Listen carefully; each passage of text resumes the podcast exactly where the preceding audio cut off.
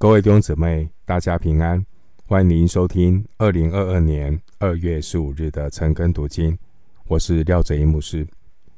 今天经文查考的内容是《路加福音》十二章三十五到四十八节，《路加福音》十二章三十五到四十八节，内容是当警醒等候，做主忠心的仆人。首先，我们来看《路加福音》第十二章三十五到四十节：“你们腰里要束上带，灯也要点着，自己好像仆人等候主人从婚姻的筵席上回来。他来到叩门，就立刻给他开门。主人来了，看见仆人警醒，那仆人就有福了。我实在告诉你们。”主人必叫他们坐席，自己束上带，近前伺候他们。或是二更天来，或是三更天来，看见仆人这样，那仆人就有福了。家主若知道贼什么时候来，就必警醒，不容贼挖透房屋。这是你们所知道的，你们也要预备。因为你们想不到的时候，人子就来了。路加福音十二章三十五到四十二节，耶稣讲了两个比喻。第一个比喻是仆人守候夜归的主人的比喻；第二个比喻是家主预防窃贼的比喻。主耶稣借着这两个比喻。提醒门徒们要警醒等候主的再来，因为在约翰福音十四章一到三节，主耶稣曾经应许说：“我去了，还要再来。”耶稣基督的再临，这是基督徒今世生活很重要的信念与盼望。耶稣基督的再来，基督徒应当像仆人等候主人，咬树上带子，点上灯，并预备油。参考马太福音二十五章一到十节。基督徒等候主的再来，就是一面做工，一面在圣灵里警醒等候。路加福音十二章的三十二到三十四节，是耶稣关于财富的教导。耶稣从关于财富的教导延伸开来，进一步提醒门徒要警醒等候主。经文三十五节说，要腰里束上带，灯也要点着。腰里束上带。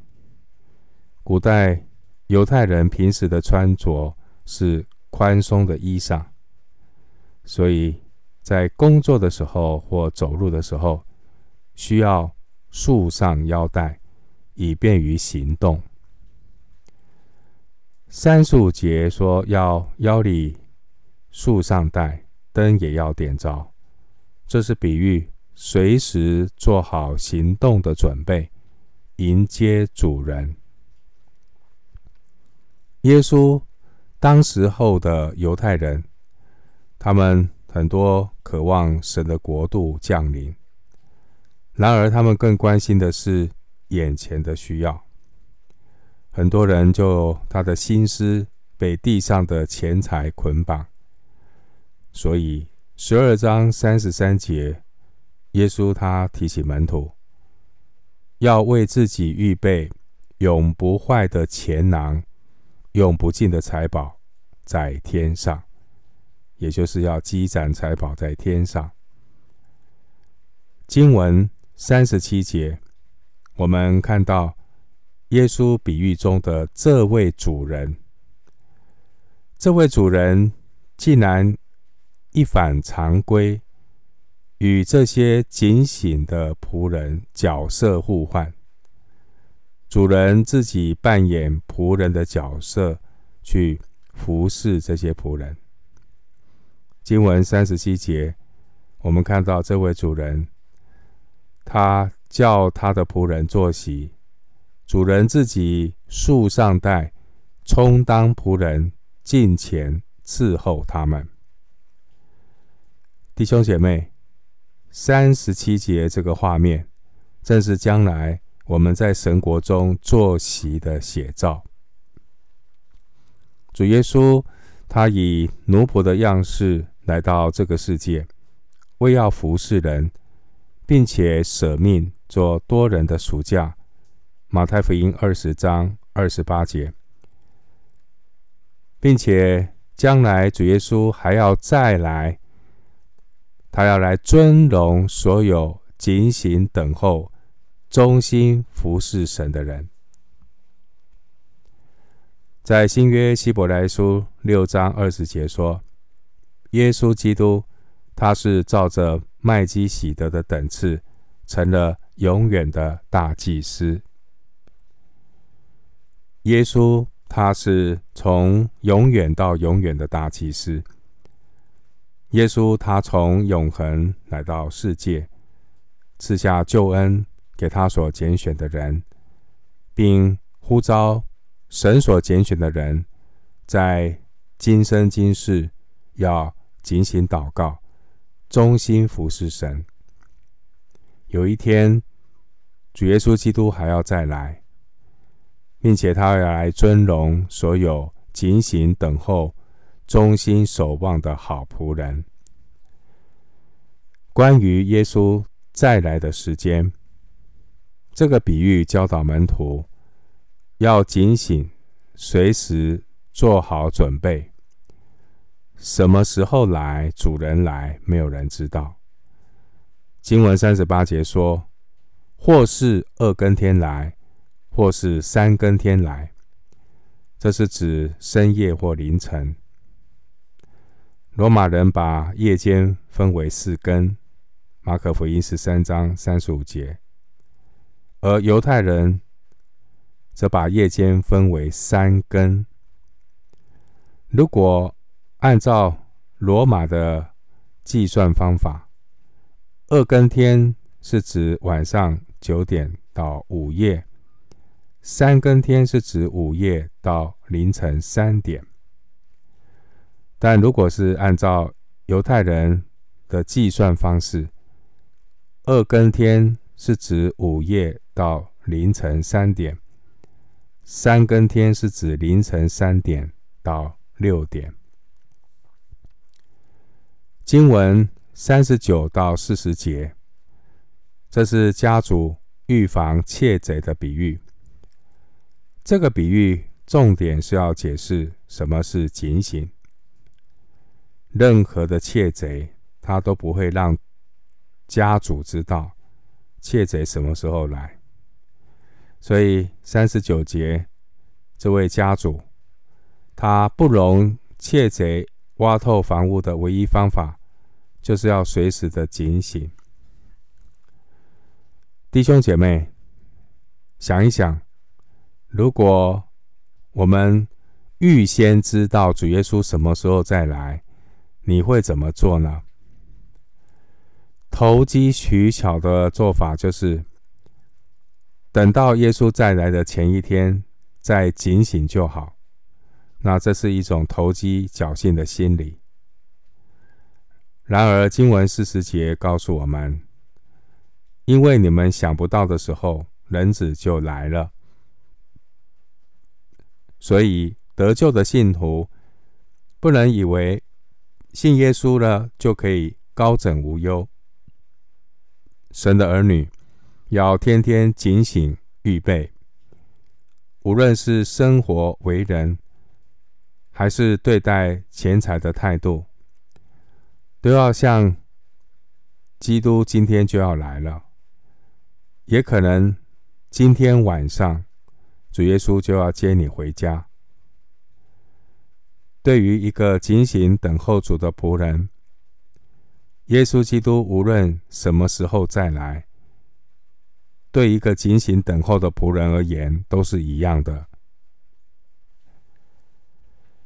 接下来，我们继续思想《路加福音》第十二章四十一到四十八节。彼得说：“主啊，这比喻是为我们说的呢，还是为众人呢？”主说：“谁是那忠心有见识的管家？主人派他管理家里的人。”按时分粮给他们呢。主人来到，看见仆人这样行，那仆人就有福了。我实在告诉你们，主人要派他管理一切所有的。那仆人若心里说：“我的主人必来得迟”，就动手打仆人和使女，并且吃喝醉酒，在他想不到的日子。不知道的时辰，那仆人的主人要来，重重的处置他，定他和不忠心的人同罪。仆人知道主人的意思，却不预备，又不顺他的意思行，那仆人必多受责打。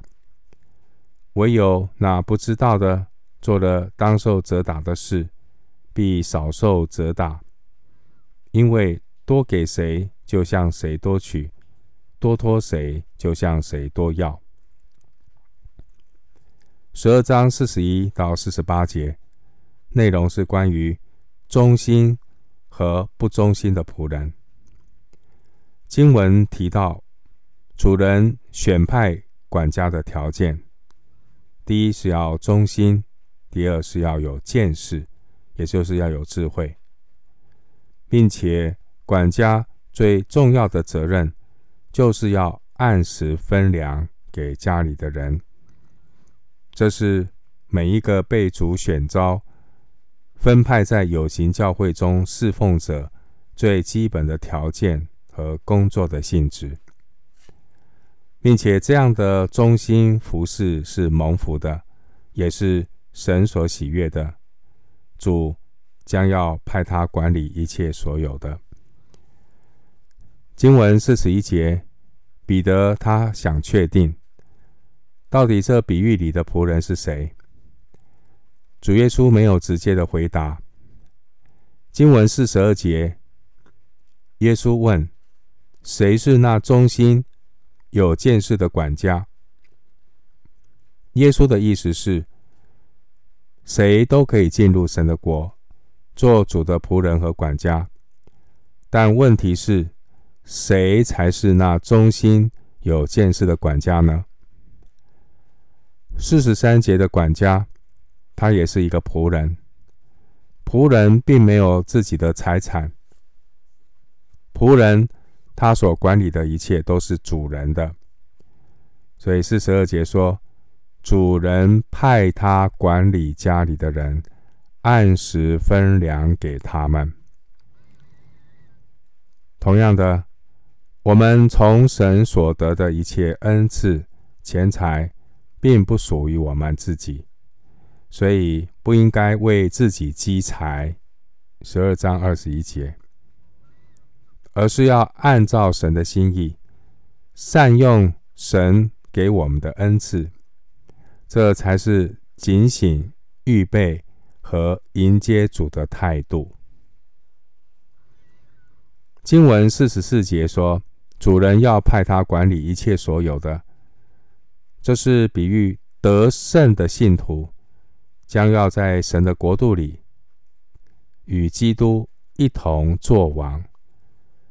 启示录二十章四节。今天，如果我们没有学习做神百般恩赐的好管家，那将来我们如何能够管理一切所有的呢？小事上都不忠心了，我神如何将大事托付给我们呢？关于主的再来，神从来没有启示关于主耶稣再来明确的时间，因为神要我们学习警醒等候、操练、做好准备，好在将来能够被神有更大的托付，来管理一切所有的。经文四十七节，仆人知道主人的意思，却不预备，又不顺他的意思行，这样的人就是不忠心的人。主人会如何对待那不忠心的仆人？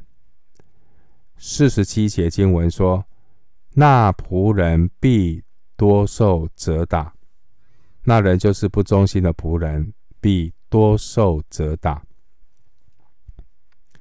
经文四十六节，为什么仆人的主人要来重重的处置他呢？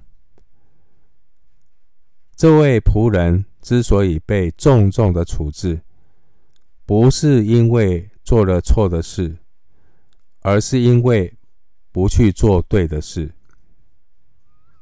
新约雅各书第四章十七节说：“人若知道行善，却不去行，这就是他的罪了。”经文四十八节说：“那不知道的做了当受责打的事，必。”少受责打，少受责打，并不是免受责打，因为无知本身就是罪。耶稣警告我们说，不知道主人的意思，这样的仆人是不合格的仆人。再一次的说，为什么说无知本身就是罪？因为耶稣他也有警告。不知道主人心意的仆人是不合格的仆人。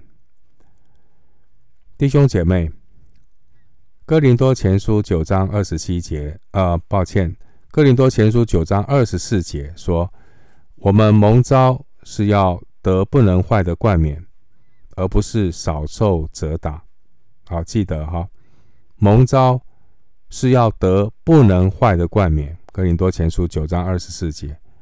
门招的主要目的不，并不是逃避责打、少受责打，这是消极的。我们有更积极的愿景目标，就是要得不能坏的冠冕。因此呢，我们不要因为懒惰、不追求真道，就成了一个迷迷糊糊的基督徒。经文四十八节。神的恩赐总是多给谁，就向谁多取；多托谁，就向谁多要。所以弟兄姊妹，我们不需要与别人比较，而是单单的与主对自己的托付来比较。我是不是更爱主？我是不是一个良善、忠心、有见识的管家？我的每一天有没有更认识神、更明白神的心意呢？上帝总是先给人，然后才向人要。多给的多要，少给的少要。弟兄姐妹，有福的仆人，并不是做大事的仆人。有福的仆人是警醒预备。忠心有见识的仆人。我们今天经文查考就进行到这里。愿主的恩惠平安与你同在。